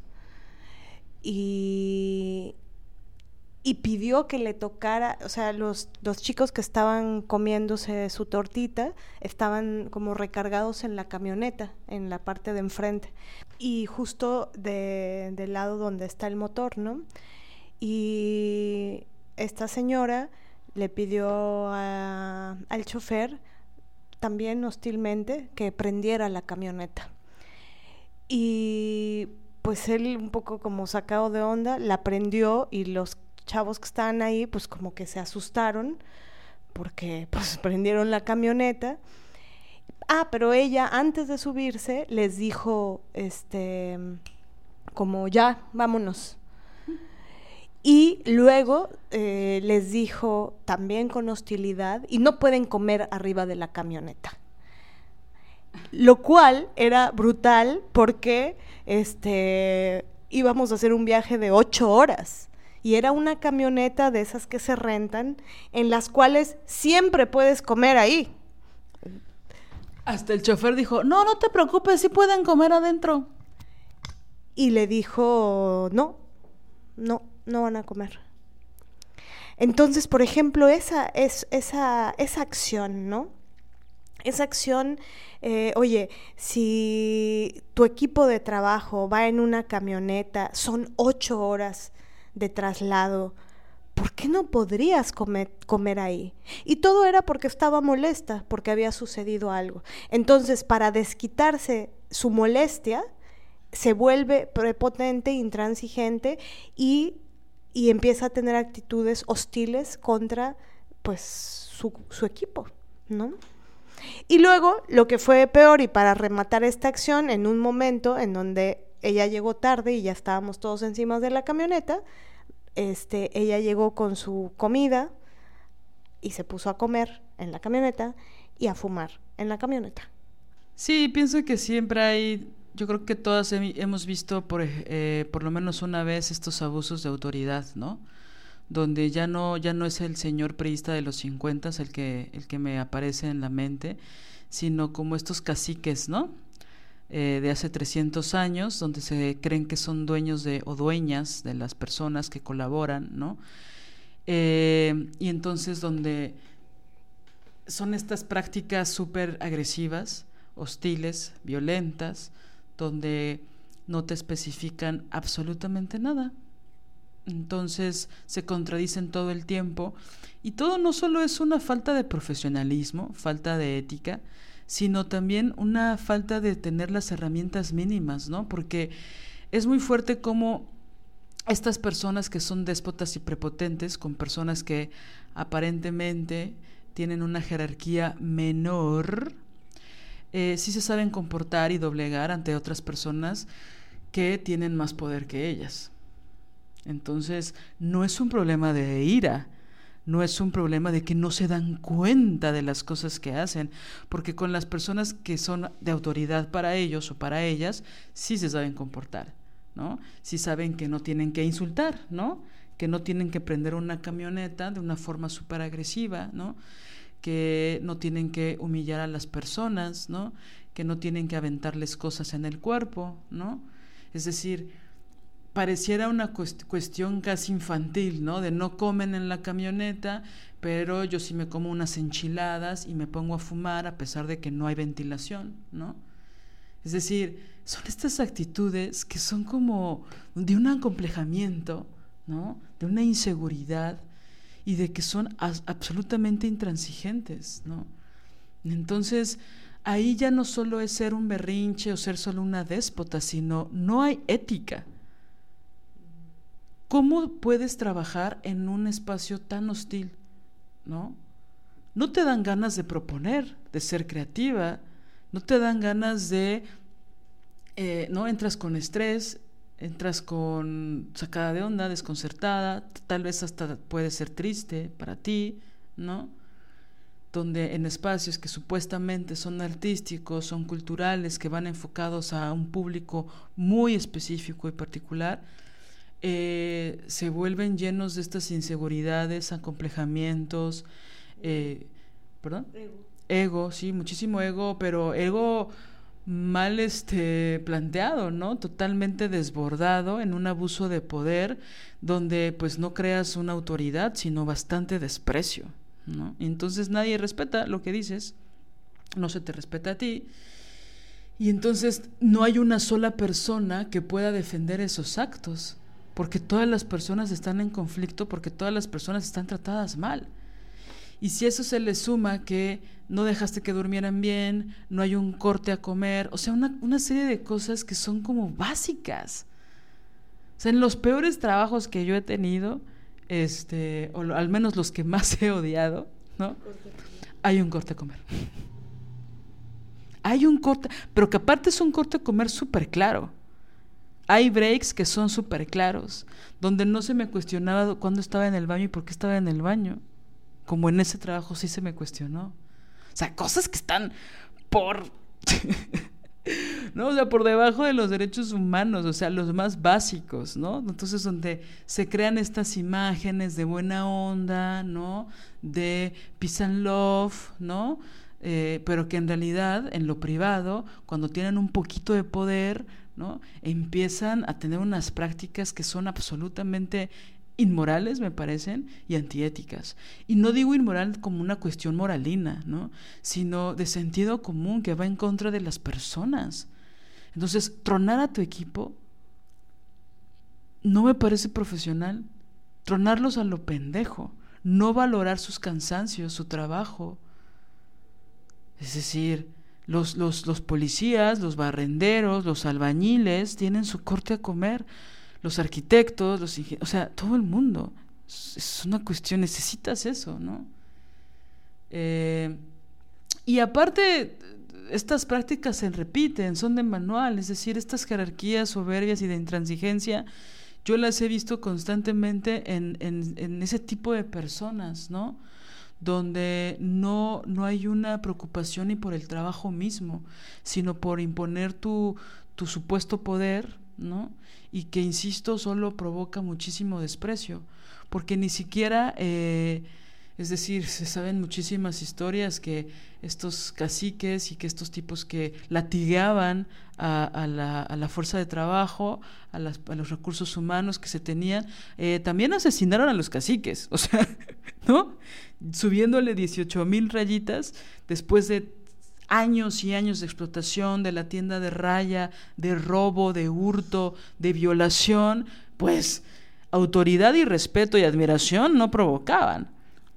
¿no? Aparte estos caciques hasta, eh, ¿no? En muchos estados se acostaban con las esposas, ¿no? En la luna de miel ellos como que daban el visto bueno, ¿no? Es decir, son una serie de prácticas, ¿no? Que van mucho de la mano con el abuso, ¿no? Con la explotación, con sentirse mejores. Entonces, ¿y la buena onda? ¿Y el vibrar alto? ¿Dónde está ahí? Porque yo creo que cualquiera de nosotras puede tomar eh, decisiones que fueron incorrectas, ¿no? Pues tenemos el derecho a equivocarnos, tenemos el derecho a, no coincidir, pero una serie de prácticas eh, súper clasistas, súper agresivas, eh, gordofóbicas también. Es decir, ahora sí que ni por dónde asirse para tener un trato digno, ¿no? Laboralmente digno. Sí, yo quiero retomar la, la idea del principio, que me gustó mucho la, la, aclaración que hiciste sobre que no solo es algo que duele, sino que es injusto, ¿no? Eh, pero quiero retomar lo del dolor en el sentido de que lo injusto duele. A mí en particular, la injusticia me provoca mucho dolor. Y sobre todo cuando esa injusticia proviene de alguien con quien eh, no solamente estabas compartiendo un espacio laboral, sino que también eh, había una amistad o había un amor, un cariño. ¿no? Entonces cuando cuando te das cuenta de, de las relaciones utilitarias, que no tienen propiamente que ver con este tema y estamos preparando un episodio particular sobre las relaciones utilitarias, eh, que también son una forma de, abuso, sin duda, ¿no? Eh, y son súper, súper dolorosas. Pero bueno, eh, cuando te das cuenta que te tratan bien, si hay si están recibiendo algo de, algo de ti.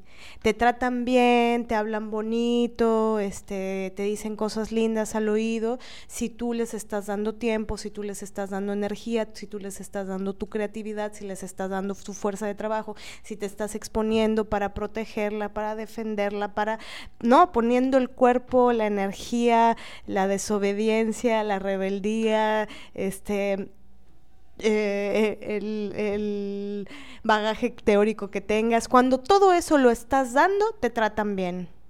Pero cuando están en posición de eh, gratitud, que esa sería la palabra que yo diría, ¿no? De, de sencilla gratitud, de ética, de gratitud, de sencilla reciprocidad, cuando tienen la oportunidad de devolver un poco de la ternura y el amor y el acompañamiento y, y la dulzura y el tiempo y la energía que les diste, en vez de eso, te lastiman en un espacio laboral, haciendo, haciendo uso, abuso de su poder y de su jerarquía, ¿no? Ahí sí te duele, cabrón, esa injusticia. Sí, desde ese lugar puedo entenderlo, ¿no? Ah, en muchas circunstancias los buenos tratos son una relación, ¿no? Una forma de relacionarse con la otra. Pero pienso que para poder lograr eso se necesita muchísima ética. Y no solo de las palabras, mm. sino también de las acciones, ¿no? Entonces es... Em, yo creo que es un ejemplo de, de, las cosas que podríamos cuestionarnos, ¿no? Es decir, cuando hemos tenido una posición, lo voy a decir así, porque así es de burdo el ser humano, eh, cuando hemos estado en una posición de poder, ¿qué tanto abusamos de ese poder? ¿No? Pienso también en cuando tenemos relaciones laborales, esto lo he visto con mi familia, ¿no? Poquito, afortunadamente, pero cuando he visto relaciones laborales entre familiares, uff, también es todo un tema, ¿no? Porque poner límites, ser firmes, ser este, claras, que nadie se sienta ofendida, que nadie se sienta explotada, que toda sea una relación justa, equitativa, este, es súper difícil. Eso lo aprendí en la secundaria cuando eh, estábamos en estos grupos, ¿no? De exposición el martes, el siguiente martes, ¿no? Y que te ponían de tres. Ya era evidente que una es la que iba a trabajar y los otros dos huevones no iban a hacer nada, ¿no? Y recuerdo una maestra que, que quise mucho, que se llama Constanza, de biología. Este, ella siempre decía, no, no, no, yo quiero equipos de dos porque si no siempre hay alguien que no trabaja cuando son de tres o de más. Entonces, con dos quiero creer que sí va a haber algo más equitativo, ¿no? Eh, y bueno, una va aprendiendo eso, ¿no? Que, que, que tienes que cuestionarte significativamente la ética para que haya relaciones justas. Ahorita estamos hablando en los planos laborales, ¿no? Y bueno, específicamente cuando trabajas con, con alguien que pensabas que era tu amiga o con tus familiares o con estas relaciones que se hacen bien fuertes, porque es cierto que pasamos muchas horas trabajando, muchas horas en nuestros espacios de trabajo. Entonces, yo he tenido grandes amigas en los espacios de trabajo que digo, wow, ¿no? Qué buena relación. Y hay veces que no. ¿no? Hay veces que no, no se puede, ¿no? Y que a lo mejor son relaciones profundas, pero no necesariamente son amistosas, ¿no? O son profundas, pero son también muy profesionales, ¿no?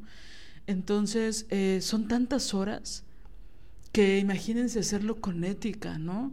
Con empatía, tratando de no ser déspota a la menor provocación por falta de conocimiento, por inseguridad, por miedo, ¿no? Esto que decía Marianela, por porque no sabes cómo sostenerte con este, este ladrillito de poder que tienes.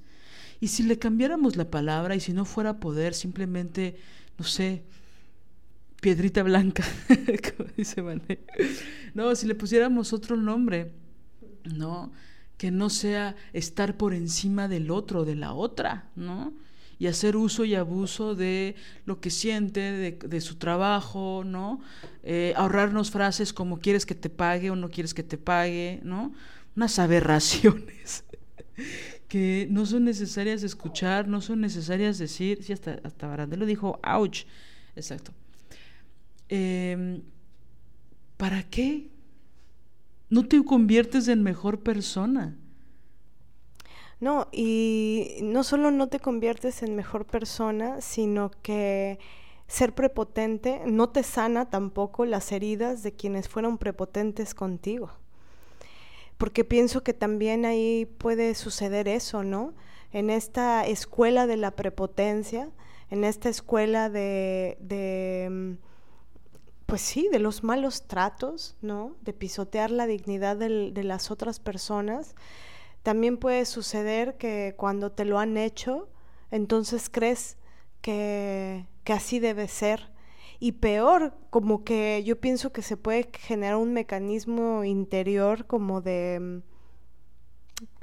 Eh, no sé si lo pienses así, no creo que se piense si, si lo hago me sano, pero, pero justo la prepotencia le duele a todo mundo. Si a ti te dolió la prepotencia de alguien más, ¿por qué ser prepotente con alguien más? Y peor si es alguien que te quiere. ¿No? Sí, porque pareciera que es un desquite, ¿no?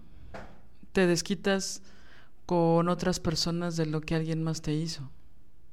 Entonces, pues no te quitas, te quedas, ¿no? En el mismo lugar. Y lo haces con gente que ni la debe ni la teme, ¿no?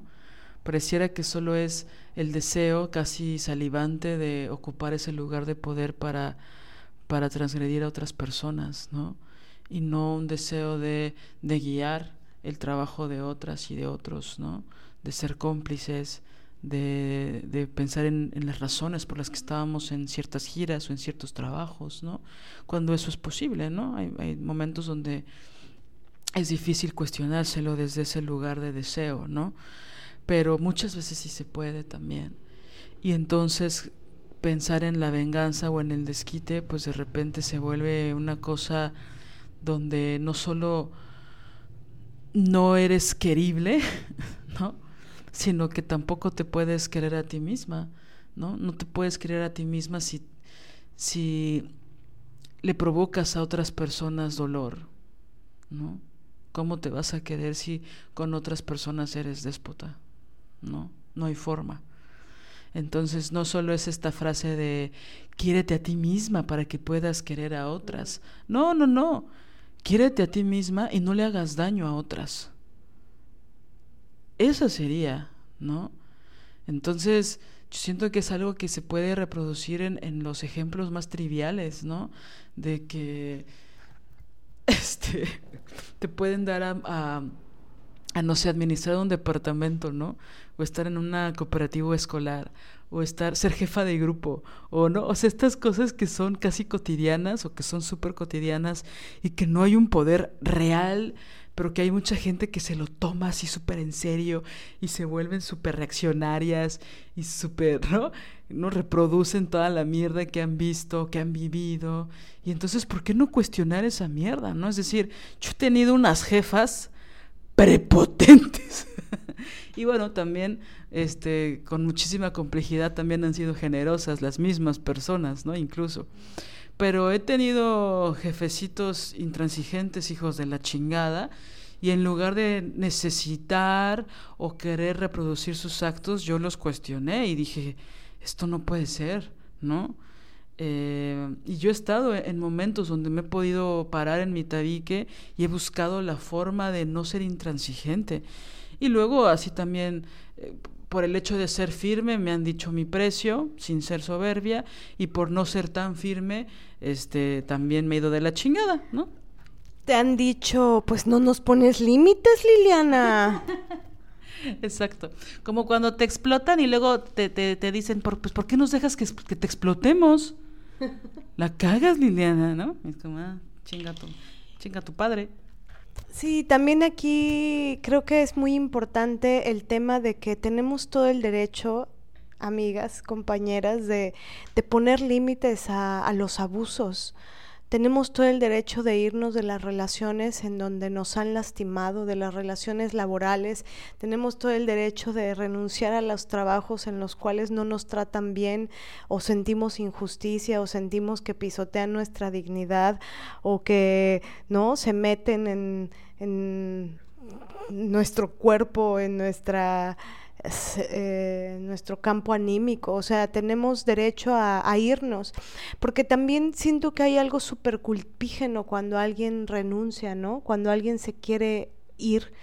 Este, y eso en todos lados, o sea, desde las relaciones, no sé si es algo medio religioso de no te debes separar nunca y estas cosas, pero es como tantos años, ¿no? Ya invertiste tanto tiempo, ¿no? Entonces ya quédate ahí, aunque te sigan maltratando. Y es horrible. Y, y juegan con esto culpígeno de cómo te, o sea, casi casi que le hacen así, ¿no? Cierran los ojitos y mueven la cabeza así de cómo te atreves a renunciar, a irte. Y tenemos derecho a hartarnos. Y sobre todo es importante el autocuidado ferocísimo, ¿no? Salvaguardar. Porque también esos malos tratos a la larga eh, pueden dejar estragos súper serios.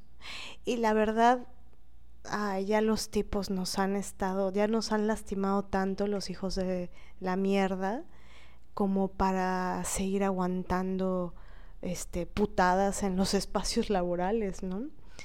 Entonces es fuerte, ¿no? Porque violencia por aquí, violencia por allá, violencia por acullá, pero quieras llegar a tu trabajo, oye, y también hay malos tratos. No, no, no, no, no. Las desobedientes pues no lo podemos permitir, todas, nosotras las desobedientes, ¿no? Ustedes, nosotras, todas. Sí, sobre todo, pues a quién se le ocurre darle órdenes a las desobedientes, ¿no? O sea, ¿qué pasó? ¿Malos tratos a las desobedientes? ¿Malas palabras a las desobedientes? Tal vez las desobedientes te dicen por qué están en desacuerdo, ¿no? Y por qué. E, y aparte es bien fuerte, ¿no? Porque cuando una demuestra eh, con evidencia la injusticia, con pruebas, con, con 18 testimonios, con tal, una es la culera, una es la malagradecida una es la, este, no sé, qué otros calificativos, no me interesa, pero... La mala. La mala. Una siempre es la mala. Este, la odia hombres. Ah, no, ah, no, esa no. Ah, no. Bueno, sí, pero no. Bueno, este. Entonces sí, yo creo que justamente, ¿no? Eh, alejarse lo más posible de la culpa, ¿no? Es decir, y mientras más pronto mejor irnos de esos lugares. No, no, no, no, no, no, no. Si te, si te duele el estómago después de que te dijeron una putada, es por algo. Es decir, una hay, que pensarlo, hay que, hay que articularlo con otras, hay que escribirlo, este, pero cuando una está convencida, una está convencida. Es como esta regla que tenemos de cuando sientes que te está picando un mosco, es porque te está picando un mosco, ¿no? Entonces, cuando sientes que te están violentando, es porque te están violentando, ¿no? Es decir, tratemos de discernirlo, de analizarlo con profundidad, pero hay ciertas cosas que queremos normalizar o que queremos justificar o que no podemos creer que estén ocurriendo, pero ocurren, pasan y no somos culpables por poner límites y no somos culpables por irnos. Si tratan mal a las desobedientes, las desobedientes se van. ¿Por qué querríamos estar en la obediencia? En la obediencia que es súper agresiva contra nosotras. Lo ha sido desde siempre. Te hacen creer que puedes pertenecer si eres obediente, te hacen creer que vas a ser amada si eres obediente, que vas a tener un trabajo, que vas a ser querida y solo te dan migajas y te usan, te utilizan. La desobediencia está en contra del uso y abuso de, de una misma. Entonces no, no, no podemos permitir eso. Sabemos que hay que crear toda una estrategia, ¿no? Eh, es difícil eh, irse de un día para otro de un trabajo, eh, sobre todo cuando hay otras personas que dependen de ti o cuando tú eres independiente económica, ¿no? Es decir, hay que crear estrategias de, de, de escape, porque no es posible que justo como dice Marianela, ¿no? Problemas familiares, problemas personales, problemas de pareja, problemas de salud, ¿no? Resultado de, y además de todo, problemas en el trabajo. Es decir, luego pasamos la tercera parte de nuestra vida en el trabajo, o a veces más. Entonces, ¿por qué tendríamos que tolerar esos tratos, no? Y aparte, es muy cabrón porque cuando eres joven, cuando eres muy joven, cuando empiezas a trabajar siendo adolescente, o estás en tus 20 y te, te, explotan, te usan, este, no te pagan, te, te, te, quedan debiendo dinero, te roban dinero. No, hay una serie de acciones que como eres joven, pues no sabes, no te das cuenta, no leíste la ley federal del trabajo, este, ¿no? Pasan una serie de cosas.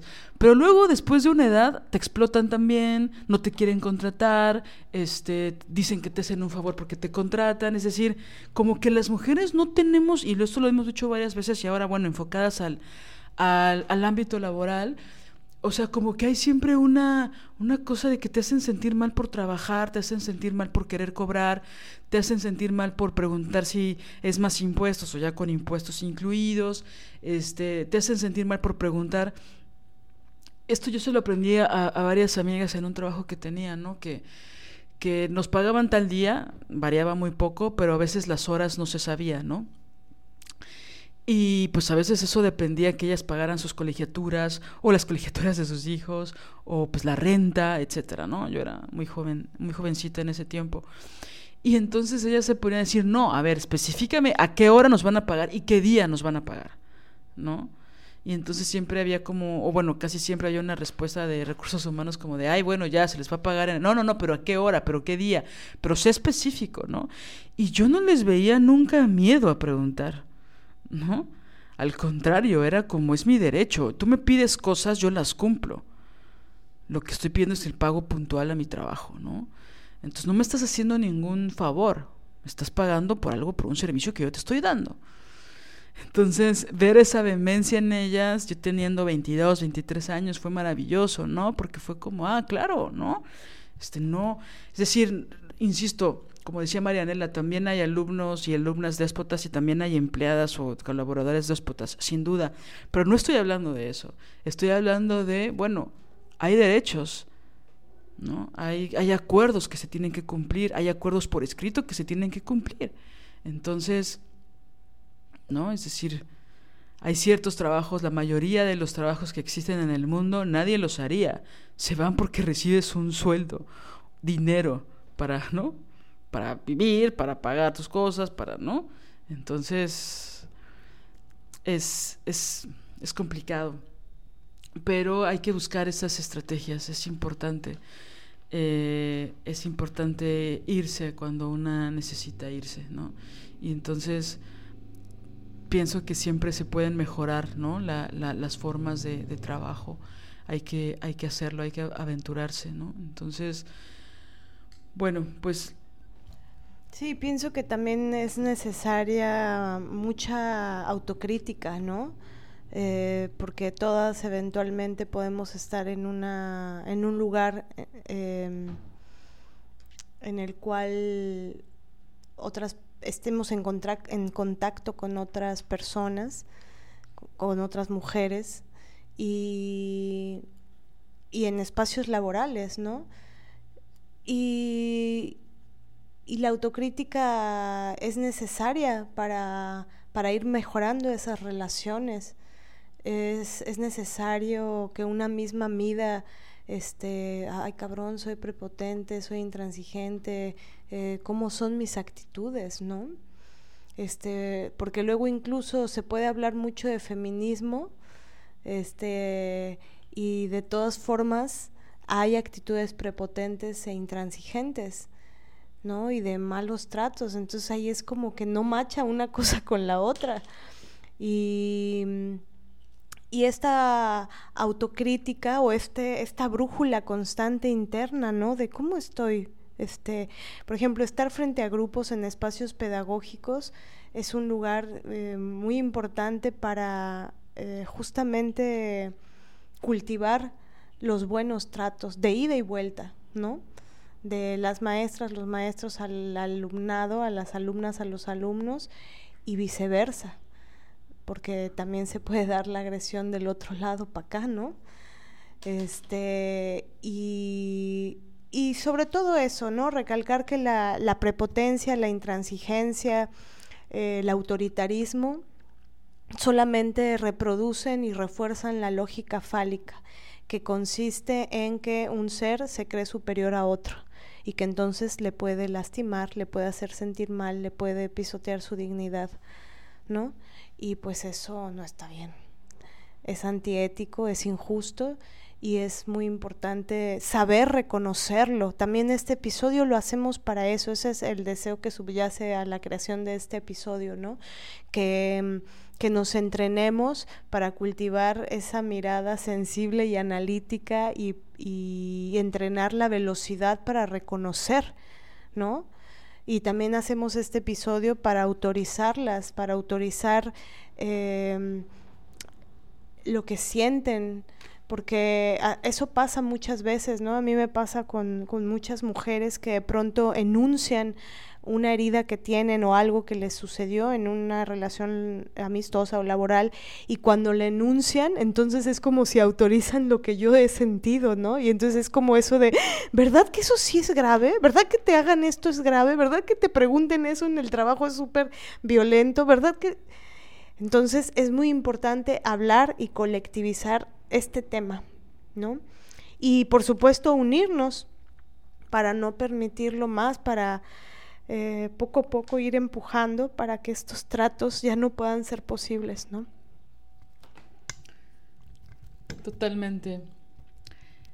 Y bueno, pues así nos despedimos de este episodio. Esperamos que les haya gustado. Eh, por supuesto, esperamos también sus comentarios, sus dudas, sus quejas, sus buenos deseos, sus anécdotas.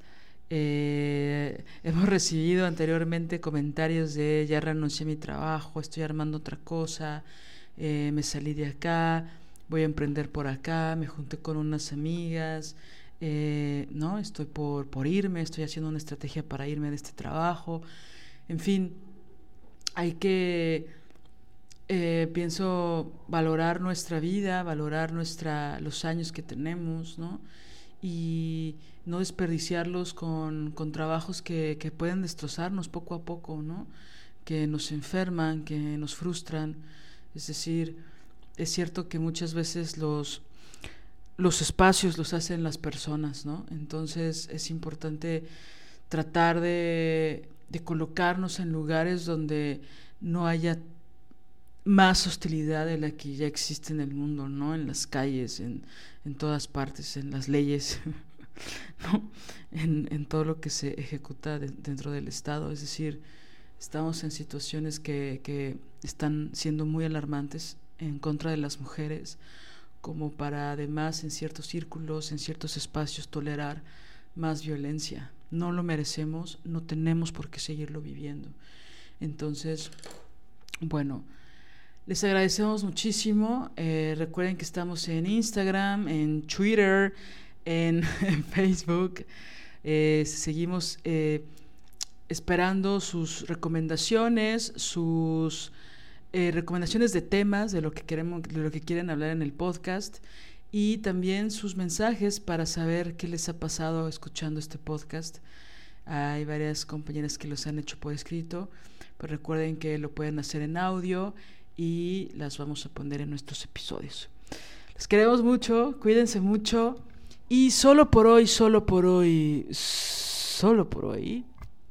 Haz una lista de todo eso que intuyes, sientes, piensas que son malos tratos para tenerlos así bien claritos, identificados y cuando sea el momento para poderlos historizar, pero que esa historia no sea tan larga, justo para que eventualmente puedas tomar la decisión e irte de donde no te gusta.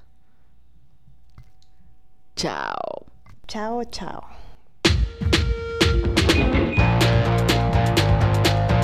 Si deseas apoyar este proyecto, puedes hacerlo en nuestra cuenta bancaria Scotiabank, número de tarjeta 4421-7700-8007-6632, a nombre de Marianela González Villa, o bien en nuestra cuenta PayPal desobedientesguerrilla.com. Cualquier aportación es bienvenida. Música original de Alina Maldonado, diseño original de Ori Jane.